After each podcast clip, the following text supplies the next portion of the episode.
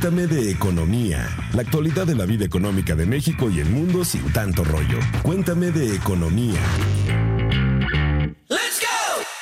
Presentado por Mambú, la plataforma de core bancario nativo en la nube que permite a los bancos y fintechs construir soluciones financieras digitales del futuro. Hola, buenos días, buenas tardes, buenas noches. ¿Cómo va su semana? Soy Dainzú Patiño, reportera de Expansión. Esto es Cuéntame de Economía, su podcast favorito.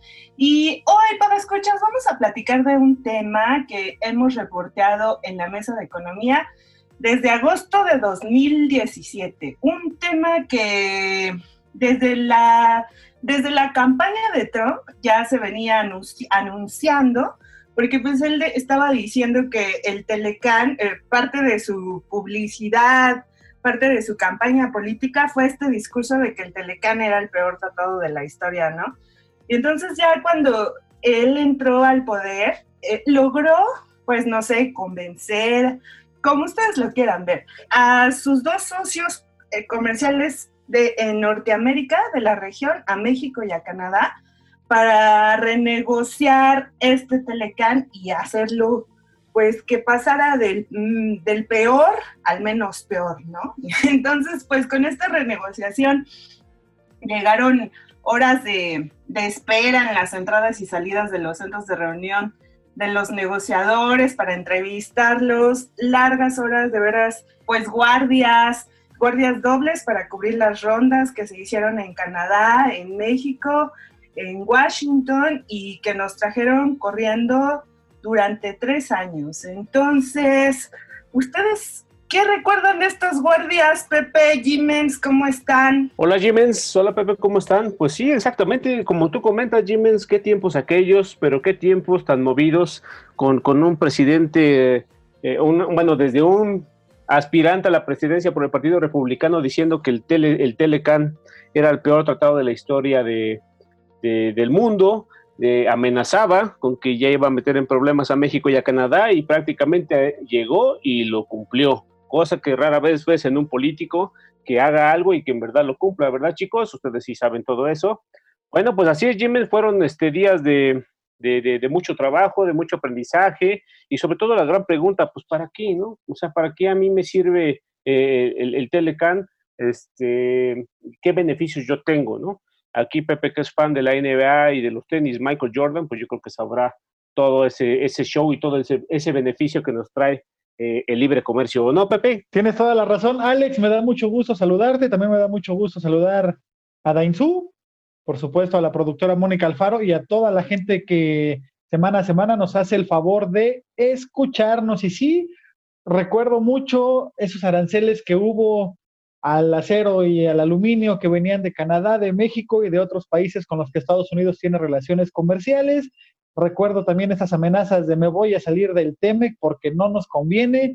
Eh, pobrecito de Estados Unidos, todo el mundo abusa de nosotros en materia comercial y no lo voy a permitir. Donald Trump se enfundó, no en la bandera de Estados Unidos, creo yo que se quiso poner el traje de Superman para salvar a su país en cuanto al comercio se refiere, por lo menos, y sí, fueron muchísimas, muchísimas eh, semanas, días, horas de, incertidumbre, de estar viendo qué decía un día, qué decía el otro, y en los problemas que metía sobre todo la economía mexicana.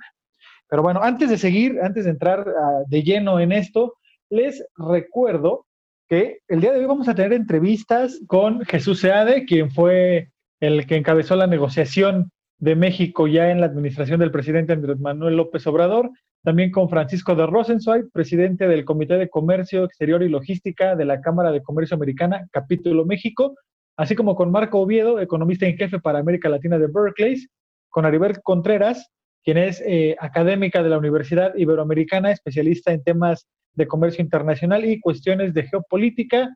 Y por último, pero no menos importante, con Jessica Rondán, directora de análisis económico de Finamex, Casa de Bolsa. Así es que bueno, con ellos vamos a estar eh, desmenuzando y tratando de explicar un poco lo que es el nuevo tratado entre México, Estados Unidos y Canadá.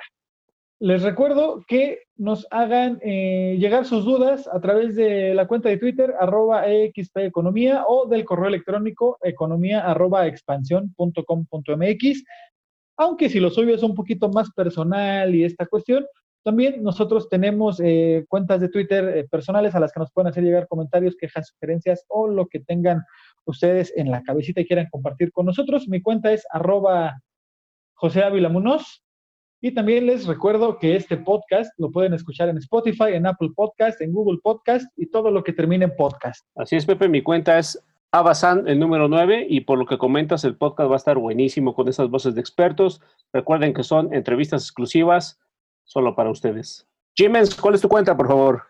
Puedes quejas, comentarios, sugerencias, eh, las pueden hacer llegar a arroba dainsu con Z y con P al final a través de Twitter. Está abierto mi buzón inbox también por si quieren ser más específicos y más personales con sus comentarios para entrar en calor e iniciar esta guía básica del nuevo tratado entre México, Estados Unidos y Canadá que entró en vigor eh, la semana pasada, primero de julio. Eh, pues les voy a contar, yo me siento un poco como en un déjà vu, si bien en el 94 todavía estaba medio pequeña, era una niña, veo como muchos aspectos en, común entre la entrada en vigor del Telecán y el TEMEC. Lo primero que veo es como que está entrando en un momento clave, o sea, tanto el Telecán como el TEMEC entran en un momento clave de ruptura, eh, pues sí, a nivel global, eh, en este momento lo estamos viendo con la pandemia que está pues llevándonos de cierta forma como a un mundo un poquito más proteccionista, por así decirlo, eh, en materia de fronteras, pero que está rompiendo fronteras a través de la digitalización y, robotización, ¿no? Y por allá, eh, por los 94, pues estaba justamente pues toda esta situación eh, contraria, ¿no? Que, que apelaba un poquito más hacia el libre comercio y la globalización, ¿no? Pero esto es importante, creo que entran los dos en periodos de la historia contemporánea muy importante. También en Estados Unidos, cuando se negoció el Telecán, hubo cambio de gobierno de demócratas y republicanos, algo que, bueno, pues fueron en Estados Unidos fueron los republicanos los que, encabezado por el presidente Donald Trump, quienes eh, propusieron renegociar el tratado y lo terminaron llamando TEMEC, YUMSCA o CUSMA en Canadá. E, encuentro ese punto en común, el contexto de la crisis económica, y que ahora yo la veo más severa, es el avance tecnológico, que bueno, en el Telecam pues no, se, no nos imaginábamos que fuera a hacer la digitalización tan fuerte y el sector de telecomunicaciones estuviera tan fuerte y pues claro, ¿no? El contexto político y social en cada uno de los países. En México veíamos pues el movimiento del EZLN y pues justamente el tema laboral fue muy controvertido en el Telecan y en el TEMEC. Y en el TEMEC pues sí, justamente es cuando ya se anexa el capítulo 23 de laboral, que creo que es una de las máximas innovaciones, Jesús Seade, quien fue el negociador por parte del gobierno de Andrés Manuel López Obrador, nos contó acerca de esto, ¿no? Como comentaba Jimens al inicio, eh, Seade eh, enfatiza esta parte política, ¿no? Que las tres fuerzas políticas de los tres países lograron un consenso en un contexto bien difícil y bien particular. Vamos a escucharlo. Eh, no solo ya entra en vigor el TEMEC, sino que por consecuencia, y nadie lo ha dicho, ya dejó de aplicarse el Telecan. ya es historia. Bueno, por supuesto, el TEMEC es una gran noticia para México, ya ha hablado y tiene muy buenos resultados para México. Los dos más importantes son, uno, la estabilidad que le da a la relación con Estados Unidos. Es un tratado y lo vamos a seguir teniendo. Y es un tratado apoyado por todas las fuerzas políticas de los tres países. Eso es algo que la gente no, no acaba de mencionar, yo lo digo y la prensa no lo, no, no, no, lo refleja. Imagínate lo que es con todas las divisiones que hay en cada uno de los tres países. Está terrible la política. En México sabemos, ¿no? Discusiones muy enconadas en casi cualquier tema. Sin embargo, la aprobación del TEMEC fue unánime menos uno. un independiente. Se fue prácticamente unánime. Después en Estados Unidos, ¿cómo están? A la greña, perdón, no es una buena expresión para entrevista, pero ¿cómo están? Asuntos y problemas graves, difíciles entre republicanos y demócratas. Una renegociación que se abrió que parecía prometer que no iba a ser posible tener tratado. Durísima. Exigían el oro y el moro.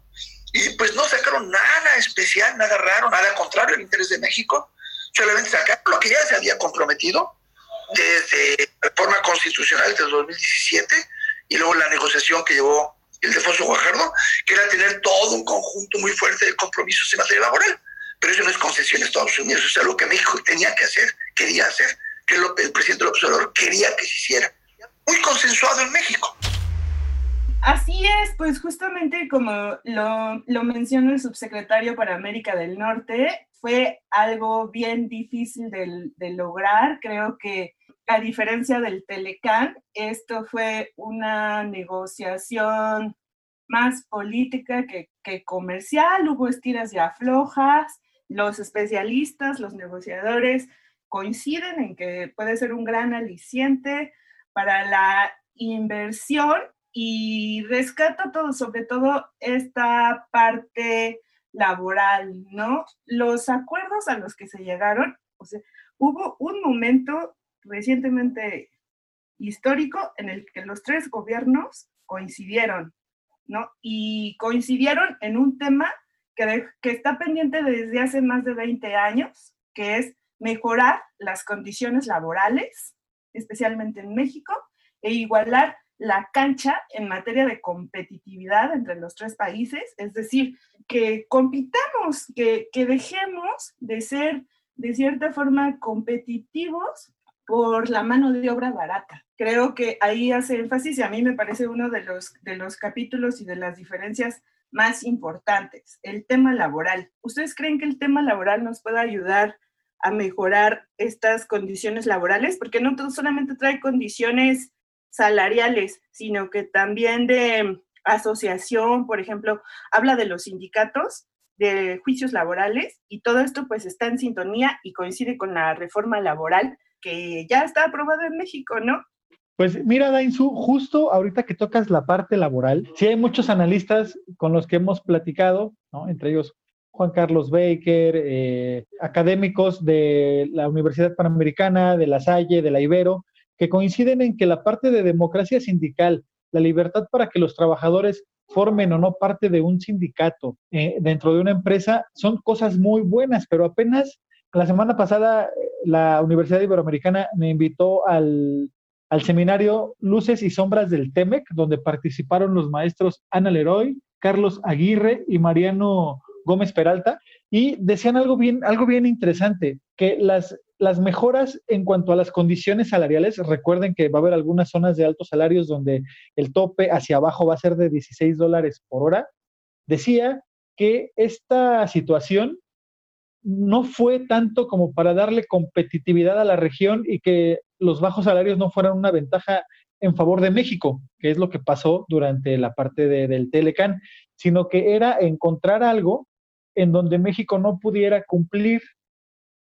Entonces, pues ahí sale a relucir el colmillo largo y retorcido de los negociadores de Estados Unidos en esta cuestión proteccionista que ya habíamos comentado un poco, que tuvo toda la parte de la renegociación. Entonces, pues ahí está la parte buena, la democracia sindical, la parte no tan buena o nada buena, es esta cuestión de disfrazar en esta bandera de la competitividad el encontrar algo en lo que México de plano ellos sabían o están casi seguros que no se va a cumplir para que algunas inversiones se vayan ya sea a Estados Unidos o a Canadá cumpliendo con esta situación de las reglas de origen, sobre todo para el sector automotriz, que recordemos también que la industria automotriz es una de las fuertes en cuanto al sector maquilador se refiere para México. Exactamente, Pepe, exactamente, Jiménez, como dicen, el tema laboral fue un tema muy álgido, incluso por ahí se eh, estuvo el rumor como un mes de que venían inspectores y violaban la soberanía y ya se envolvían en la bandera, y a mi México no lo tocas, y a mi Washington tampoco, ¿no? O sea, todo, todo, ese caos que al final eh, eh, se, creo que lo, lo, manejaron muy bien. Este, este tipo de negociaciones son son muy, muy complicadas y la verdad creo que el, el alto nivel que ha mostrado los representantes tanto de México como de Estados Unidos y como de Canadá para ponerse acuerdo es de destacar, ¿no? Pero ¿por qué no mejor? Pues de viva voz que nos explique el doctor Jesús Seade, que por cierto ahorita está buscando ser presidente de la, de la titular de la Organización Mundial de Comercio, que nos explique cómo fue este proceso. El efecto principal sobre salarios sin duda va a venir de un mercado más libre laboral, no el mercado restringido que hemos tenido con los contratos de protección, en el cual va a haber salarios que van a ir subiendo y empresas que van a ir subiendo su productividad que no lo han hecho. Más inversión, mejores salarios. Ese es el efecto principal y ese viene del capítulo de la reforma laboral. O sea, lo que tenemos es que si se arma un panel contra una empresa mexicana por violencia en el trabajo o por trabajo infantil, bueno, pues va a haber un panel equitativo que lo va a ver. no se va a probar si es puro cuento. Va a haber problemas si es cierto. Si es cierto, bueno, pues qué bueno que la empresa se vea urgida a, caminar, avanzar y aplicar la ley. O sea, lo que tenemos que hacer, y lo está haciendo con dedicación la Secretaría del Trabajo, no tengo la menor duda, yo lo sé, la energía enorme de la Secretaría Alcalde está en eso.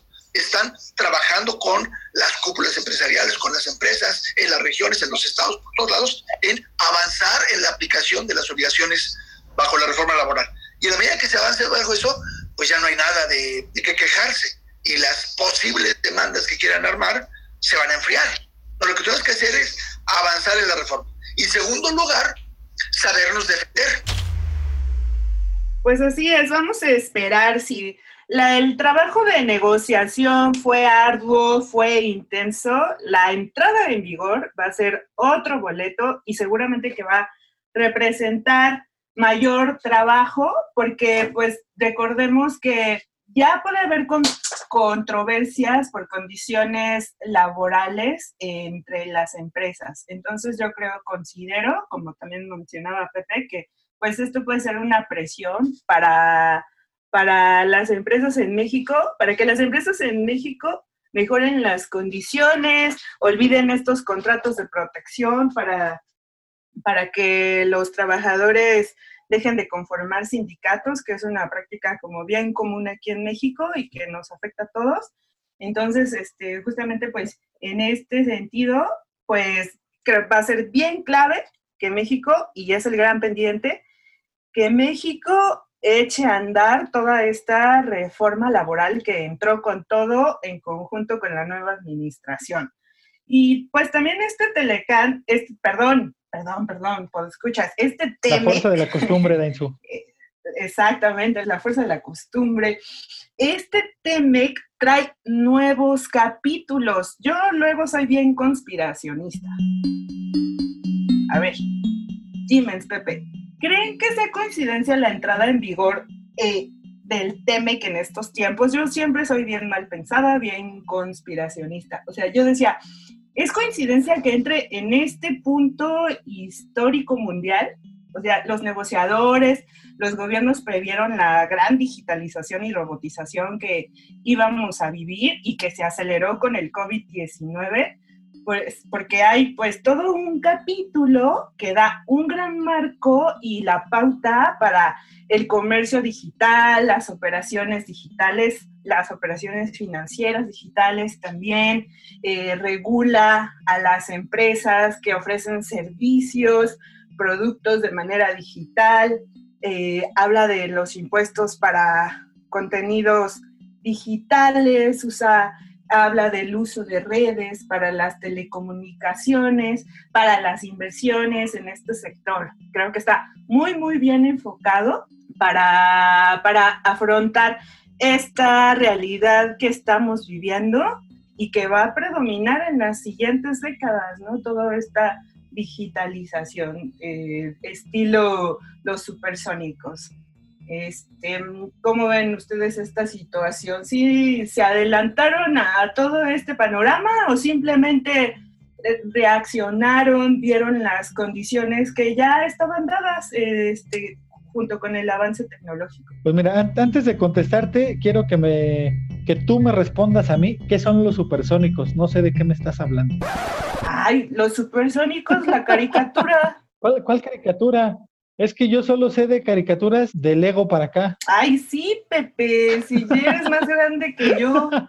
No, por supuesto que recuerdo a Sónico, a Pedro Picapiedra, a todos esos clásicos, ¿cómo no? De los supersónicos, de Robotina. Pero pues yo creo que vamos para allá. Y recordemos también, Dainzu, Alex, que esta discusión del comercio digital y cómo, cómo grabar todas estas transacciones no es nueva y no empezó con el TEMEC. Ya muchos países estaban hablando de la posibilidad de crear un nuevo impuesto o ajustar los eh, impuestos que ya tenían para si tú vendes algo y tu base está en Estados Unidos, pero tus servidores están en Timbuktu y lo vendes en Brasil, hacer una especie de pues, una especie de carambola de tres bandas como en el billar para que la repartición tributaria sea un poquito equitativa, porque no era justo o no consideraban justo los países donde se realizaba la compra que el impuesto se pagara en el país donde está la base, ¿no? Claro. Y dónde, y dónde dejas al país que tiene los servidores, por ejemplo, ¿no?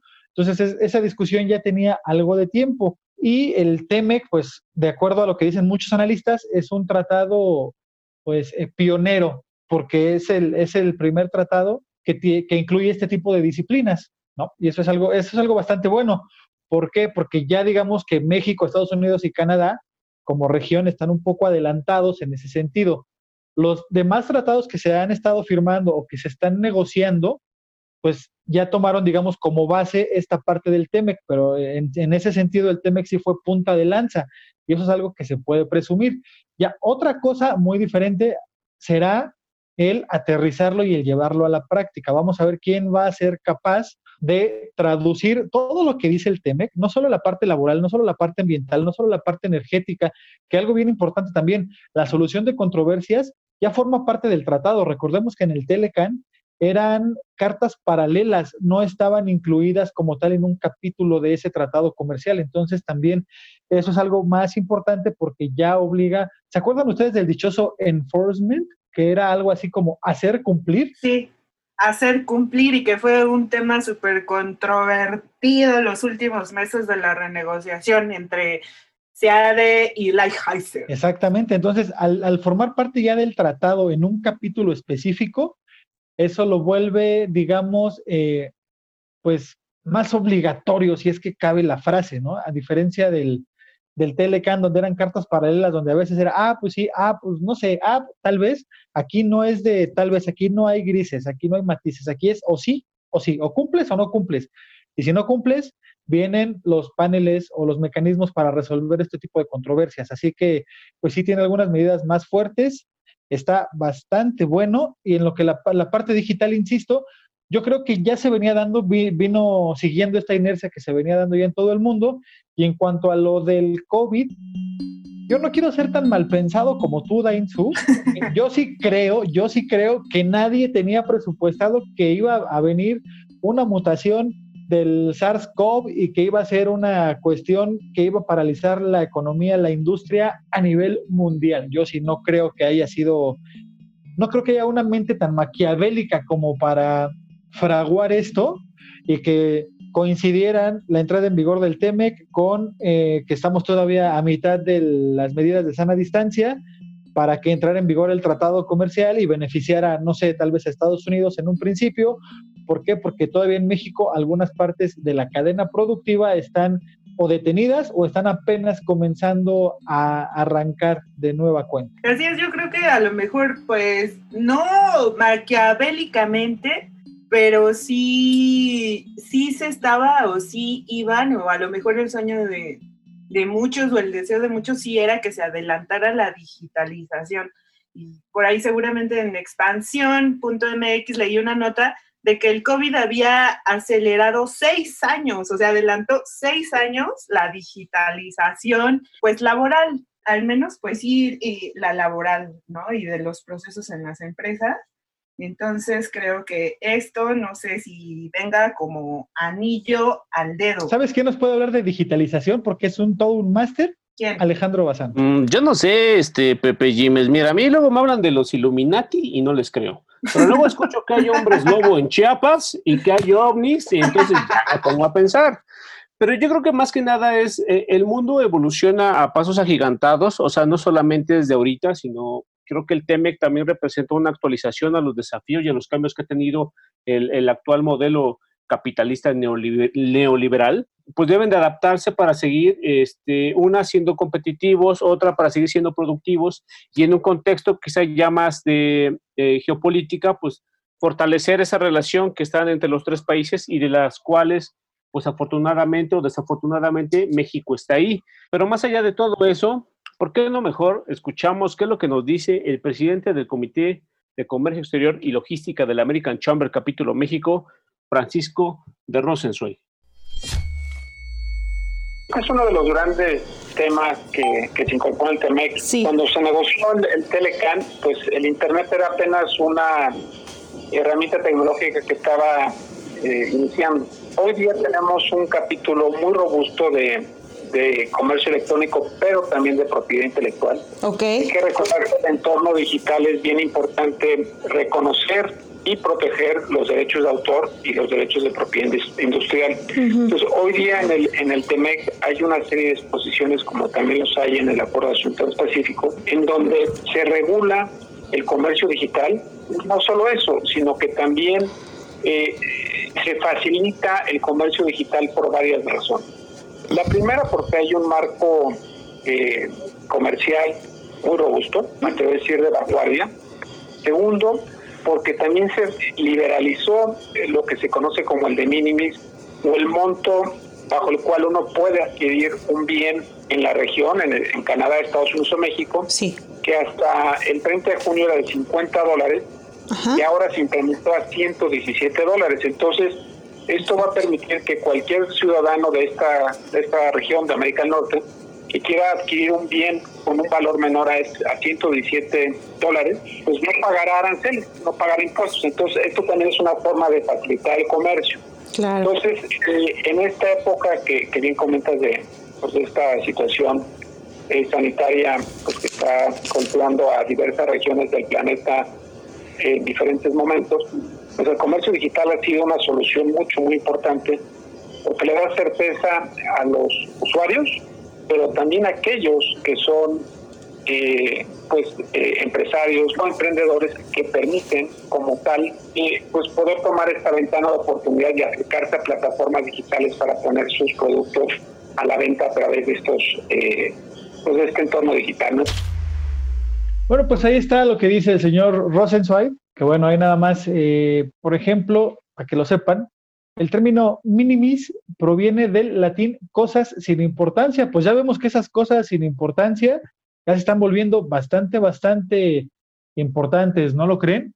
Y pues para seguir un poquito con esta cuestión ya de la entrada en vigor del TEMEC, eh, pues ¿qué les parece si escuchamos otra entrevista, esta con Aribel Contreras, quien habla un poco del contexto económico, de la de sincronización que hay en cuanto al calendario sanitario entre los tres socios comerciales, México, Estados Unidos y Canadá, y la necesidad de políticas públicas para realmente aprovechar lo que ofrece el TEMEC. Pero bueno, antes de dejarles el audio, déjenme, déjenme retomar un poquito de la, de la charla del webinar que hubo con la Ibero, Luces y Sombras del TEMEC, porque mencionaban algo muy, muy importante. En una gráfica ellos mostraron el crecimiento real anual del PIB por sexenio desde 1970.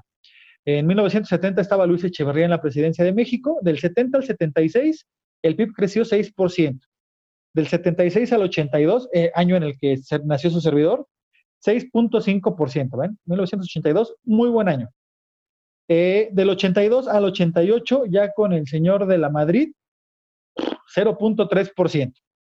Del 88 al 94 con Carlos Salinas de Gortari, 4%. En el 94 entró en vigor el, el, TEMEC, por, el Telecan, por cierto. Del 94 al 2000, el PIB creció 3.3% con el presidente Ernesto Cedillo. De 2000 a 2006, 2%. De 2006 a 2012, con Felipe Calderón, 1.7%. De 2012 a 2018, 2.4%. Ya de desde Cedillo hasta Peña Nieto, ya estábamos con la cuestión del Telecan. ahí está lo que creció el PIB antes durante y ahora cuánto va a crecer con el TEMEC, el tiempo nos lo va a decir. Pero bueno, ahora sí, los dejo con la entrevista que nos dio Aribel Contreras sobre la necesidad de implementar políticas públicas. Muy interesante esta reflexión, ya que debemos de comprender que derivado de la pandemia, tanto Estados Unidos como Canadá y México se han venido enfrentando a un calendario sanitario. Este calendario, es decir, la forma en como cada uno de los tres países ha tenido que imponer un confinamiento y a la vez ha tenido que avanzar en las medidas de reactivación económica, no va en el mismo ritmo que el calendario del TEMEC. ¿A qué me refiero con esto? a que desde hace tres meses he venido argumentando que era de vital importancia considerar que se aplazara la entrada en vigor del TEMEC para el año 2021. Por supuesto sabemos que esto no fue así y los tres gobiernos decidieron que entrara en vigor el pasado primero de julio. Por lo tanto, esta asincronía en los calendarios sanitario y TEMEC dejan muchas eh, sombras respecto a qué es lo que va a suceder. ¿Por qué hablo de sombras? Porque al final de cuentas el TEMEC no va a ser la panacea para poder resolver justamente los efectos económicos que se han venido generando no solo en estas tres economías, sino a nivel mundial. Por lo tanto, este acuerdo deberá estar complementado con medidas al interior de cada país a través de políticas públicas para que en verdad en un mediano y en un largo plazo se puedan ver los beneficios que a lo largo de sus 34 capítulos han prometido que aportará mucho para la integración regional. Así es, pues aquí está la importancia de generar políticas públicas entre los tres países. Creo que es una de las partes bien importantes, sobre todo como decía el doctor Rosenzweig, para que haya de cierta forma una sincronización también para determinar cuáles son los sectores esenciales entre los tres países, ¿no? Porque pues justamente ahora lo vimos, hubo una desincronización entre los tres países porque unos consideraban al sector automotriz como esencial, otros no, entonces ahí hubo como todo una renegociación, discusiones que llevaron a, a considerar al sector automotriz y de minería como esenciales, entonces pues en este sentido y todavía con el paso del COVID-19 pues seguramente que serán eh, cuestiones que, que, se tendrán que seguir impulsando y pues esto, ¿no? Generar políticas públicas trilaterales. ¿Cuándo se había visto esto antes, Jiménez? Así es, Jiménez, pues fíjate que, que, sí, o sea, no solamente es, ah, pues ya tenemos el TEMEC, pues ahora sí, duérmete en tus laureles y espera los frutos. Por supuesto que no no nos caigamos en el discurso fácil, en la promesa fácil, en los decretos fáciles. No, por supuesto que no. Pues también México, como, como, debe ser, debe de adaptarse a todas las nuevas normas del TEMEC. No es la panacea para una, pues también para que en verdad la gente, el ciudadano de a pie, pues sientan estos beneficios de, este comercio, ¿no? De, esta, de esta posibilidad que podemos este, aprovechar nosotros como país. Y también, este, pues ahorita hay un debate de que el TEMEC va a sacar a, México de la crisis, escuchando a Pepe que dice que cómo fue el crecimiento económico en los últimos años, que lo dicen los libros de texto, por supuesto, pero yo la verdad dudo que ahorita sea un buen, un buen periodo para México, la caída va a estar un poco fuerte, pero más allá de eso, ¿por qué no mejor vamos con Jessica Rodán, directora de análisis económico de Casa de Bolsa Finamex, para que nos explique cómo va a ayudar en verdad a la reactivación económica? Sin duda alguna, la entrada en vigor del TEMEC abre la puerta a nuevas oportunidades para las actividades comerciales en el país. Me gustaría destacar dos de ellas. Al ser este un tratado de nueva generación, moderno, que entre otras cosas da cabida a nuevos sectores como por ejemplo el de comercio digital, sienta las bases para que empresas más pequeñas, es decir, las pymes, tengan condiciones más favorables para aprovechar el tratado y fortalece, por ejemplo, otros temas como el de propiedad intelectual, este, pues da nuevos espacios eh, para impulsar la actividad productiva en el país. Por otro lado, eh, también eh, la entrada en vigor del tratado es de suma oportunidad y el gobierno de hecho lo plantea como uno de los pilares para la reactivación económica por la reconfiguración que se espera que haya en las cadenas globales de valor en las cuales México está completamente inserto a raíz de los conflictos comerciales que se han venido dando en los últimos años y sobre todo de los efectos de la pandemia de COVID-19.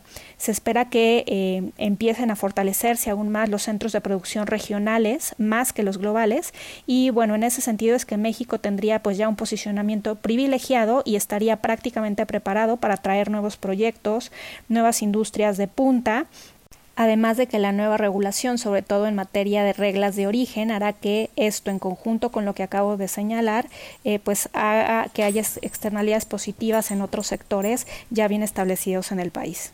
Ahora, si bien están sentadas todas las bases para que eh, este impulso de la actividad económica se dé en potencia, pues tiene que materializarse. Para eso va a llevar definitivamente tiempo. Adentro del equipo de análisis económico de Casa de Bolsa Finamex esperamos que los efectos se podrían dar más bien hacia el año que entra, sobre todo en la segunda mitad del año y más durante 2022, y que para e, que ello realmente se explote en su totalidad, tienen que estar sentadas las bases de reglas del juego claras, de incertidumbre reducida en lo más posible y en ese sentido todavía hay mucho trabajo por hacer hacia adelante.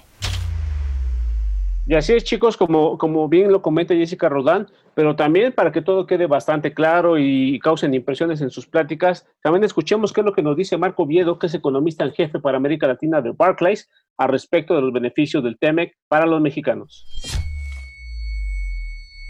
Yo esperaría que sí sea un, un factor positivo de la inversión en el mediano plazo, sobre todo porque también esta crisis, eh, cuando tuvimos el choque en China, dejó eh, en evidencia que eh, no necesariamente es bueno tener un solo centro, un solo hub de, de, de, suministro, sino más bien tener varios, ¿no? No solo en China o no solo en México, ¿no? Yo creo que eso quizá va a traer más inversión este, a México, ya que la zona de, del Temec pues es un, es un mercado e, e, enorme y que ya con reglas claras y que pues, pase lo que pase por el lado político en Estados Unidos, pues ya hay cierta certidumbre en esa, en esa materia. De los efectos del TEMEC vamos a estar hablando en el 2030. El, el NAFTA se firmó en el 94. Sí. Se en el 94. Sí. No, se atravesó, curiosamente, se atravesó la crisis del tequila. Acá se nos atravesó la crisis del COVID. Curiosamente también una crisis después.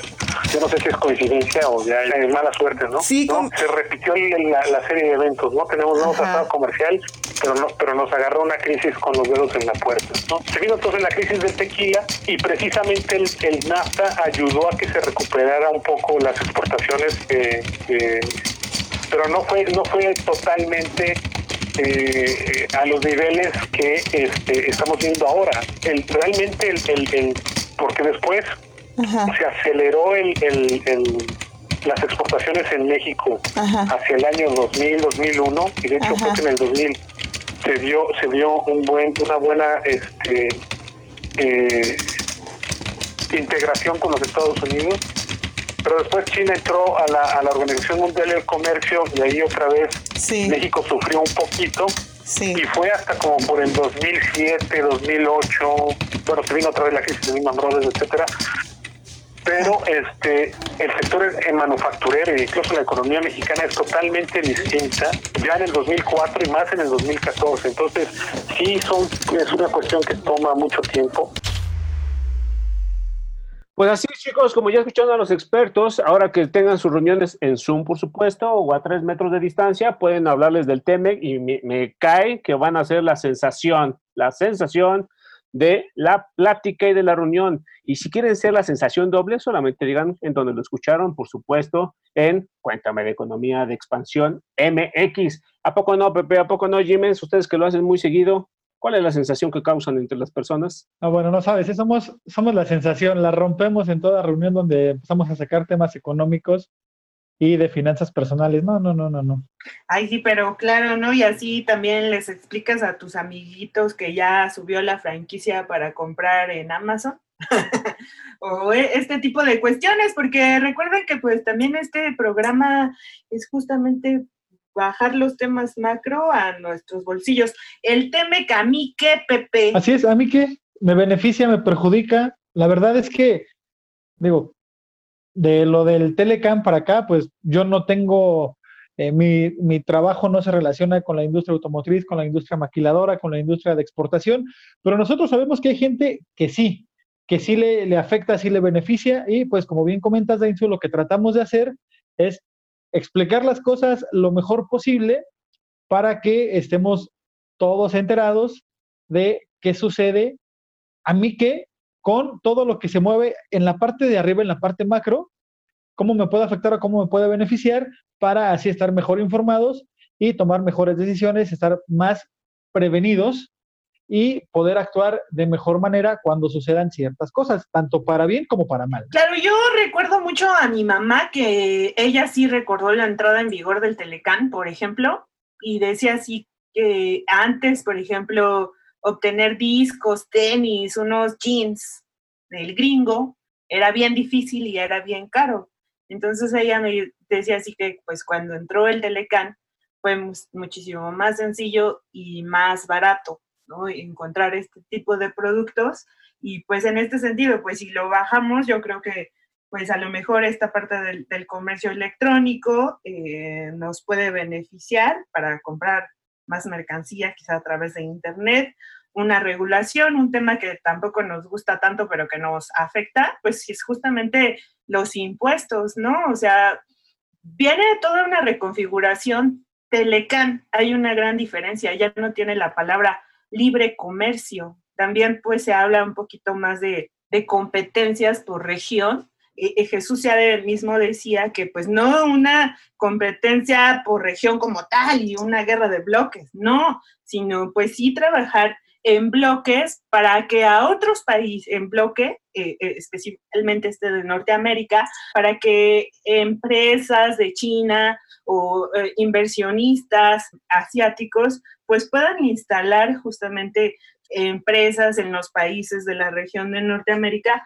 para abastecer este mercado que aún con todo y todo sigue siendo el mercado más grande del mundo, ¿no? Entonces, creo que puede venir y, nos puede afectar en varios sentidos, ya sea como en el caso de que si nos pusieran aranceles, pues recordemos que todos los aranceles se transfieren al consumidor final esperemos no tener más y que se arreglen y que estos este mecanismo de paneles para solución de controversia nos ayude a continuar con, con, el libre comercio, ¿no? Porque, pues sí, o sea, no pierde en esencia, si bien le quita la palabra libre comercio, pues no quita en esencia el hecho de que existan aranceles, o sea, que siga el libre comercio, pero con regulaciones que benefician a los países de la región. Entonces, México nos vamos a tener que poner bien pilas para realmente ver estos beneficios, porque pues a lo mejor otra cuestión que, bueno, que pienso que puede venir a raíz de la entrada del TEMEC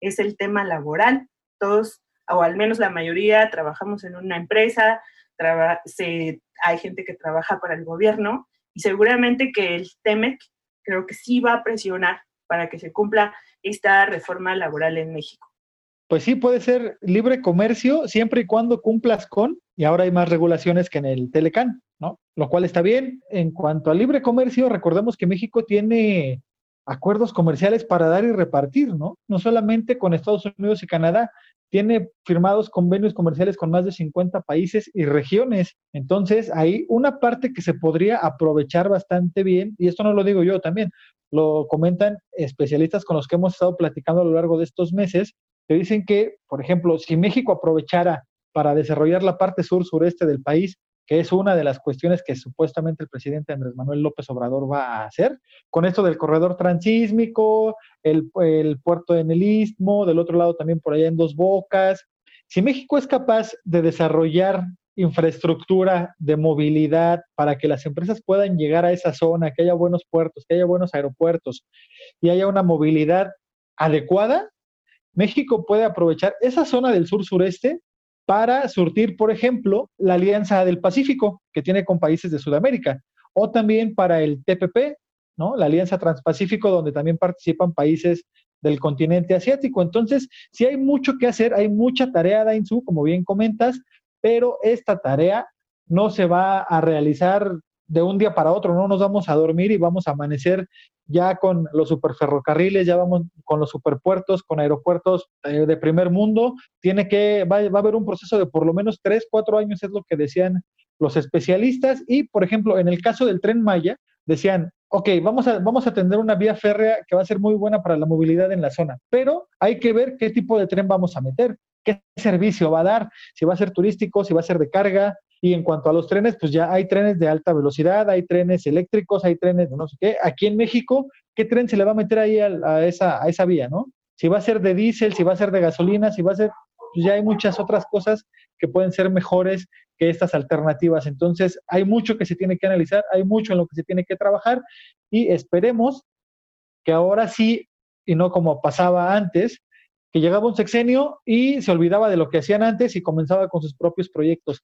Hablaban de proyectos transseccionales para poder aprovechar al máximo no solo el TEMEX, sino los demás acuerdos comerciales que tiene México. Ustedes ven como muy lejano justamente este tema del comercio internacional, comercio exterior, pues eh, no lo vean tan lejano porque pues bien hablas, ¿no? Hay un capítulo en materia ambiental que te pone nuevas condiciones a las fábricas para el uso de agua, aguas transfronterizas, todo este tipo de cuestiones. Y pues obviamente que nos afecta, no nos podemos salir del medio ambiente en el que estamos, ¿no? Y los ríos, los terrenos, todos son, pues justamente conforman el, el territorio por el que caminamos en este país, ¿no? Jiménez, ¿cómo ves?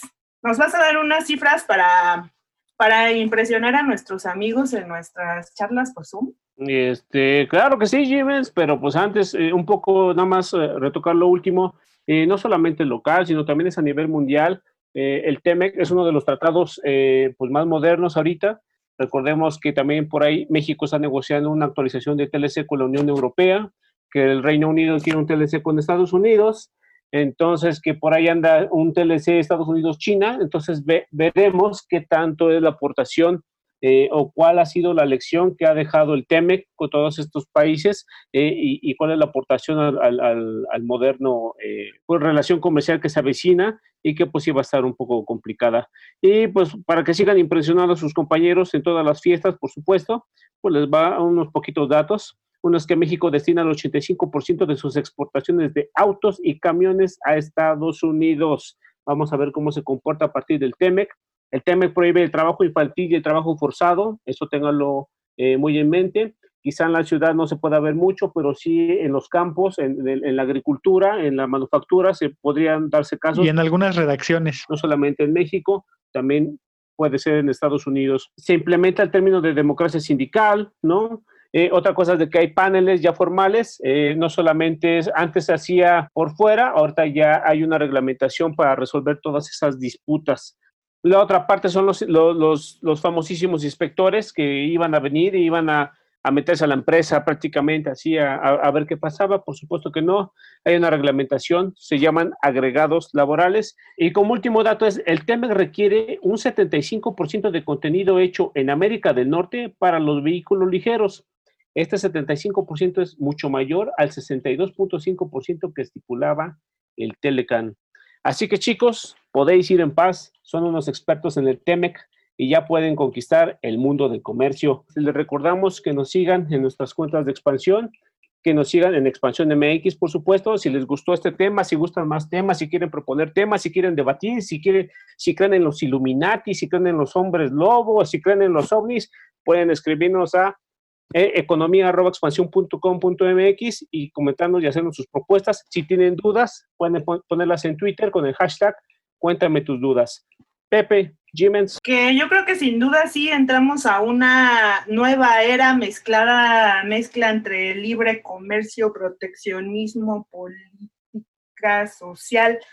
Tiene, este tratado tiene un contenido más social, lo ha recalcado el negociador del nuevo gobierno, la lección aquí creo que todo es no dormirnos en nuestros laureles. Y bueno, nada más quiero agregar, antes de irme, este, también esta eliminación de la protección por 10 años para las biomedicinas, que nos dan un poquito más de tiempo para arreglar nuestras regulaciones aquí en México. Y les recuerdo, mi cuenta de Twitter es arroba con Z y con P al final. Ahí me escriben sus comentarios, quejas, sugerencias. Pepe, ¿a dónde te pueden escribir las quejas? A mí me pueden escribir a arroba José Ávila Munoz. Quejas, ¿eh? Dije quejas. Sí, claro, yo, yo pongo el pecho a las balas, no se preocupen. arroba José Ávila Munoz y me quedo con algo que en algún momento decía Moisés Calach.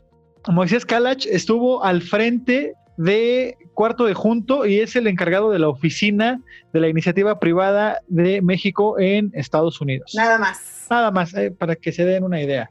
Él decía que después de la firma del Telecan, México se olvidó de cuidar la relación con sus socios comerciales, particularmente con Estados Unidos. Ya lo mencionaba hace ratito Alex, que la mayor parte de las exportaciones mexicanas van a nuestro vecino, al que está arriba del río Bravo. Entonces él decía, nos olvidamos de cuidar esa relación y cuando se vino la, negociación del TEMEC, pues sí nos, nos, puso un poco en jaque, nos puso a parir chayotes, como dicen acá en mi barrio, y pues lo que hicieron fue una, creo yo que fue una estrategia muy adecuada. En lugar de ir a hablar con los funcionarios federales, se acercaron estado por estado, condado por condado, ¿no? A decirle, bueno, a ver, ¿tú crees que el, el comercio entre México y tu condado, tu estado no es importante, pues déjame decirte que nosotros intercambiamos tantos miles de millones de dólares al año. Aquí en tu estado dependen tantos empleos del comercio bilateral. Y así se acercaron. Entonces, como dices tú, Dainzu, no se duerman en sus laureles, no descuiden la relación comercial, porque si no, después las renegociaciones, lo vimos aquí con el TEMEC, no son nada sencillas. Así que, pues, a cuidar la relación, a cuidar a nuestros vecinos, a nuestros socios comerciales y a seguir escuchando Cuéntame de Economía, no se les olvide. Y no encerrarnos, ¿no? Ahí en clavarnos tanto como con el norte, claro, están muy cerca geográficamente, consolidarnos como región para distribuirnos y para complementarnos con otras regiones. No lo imaginamos. ¿Quién nos iba a decir que íbamos a estar reporteando el futuro hoy? Yo soy Daniel Patiño, muchas gracias. Jimens, Pepe. Sean felices, hasta luego. Hasta la próxima, bye. Cuéntame de economía, la actualidad de la vida económica de México y el mundo sin tanto rollo. Cuéntame de economía.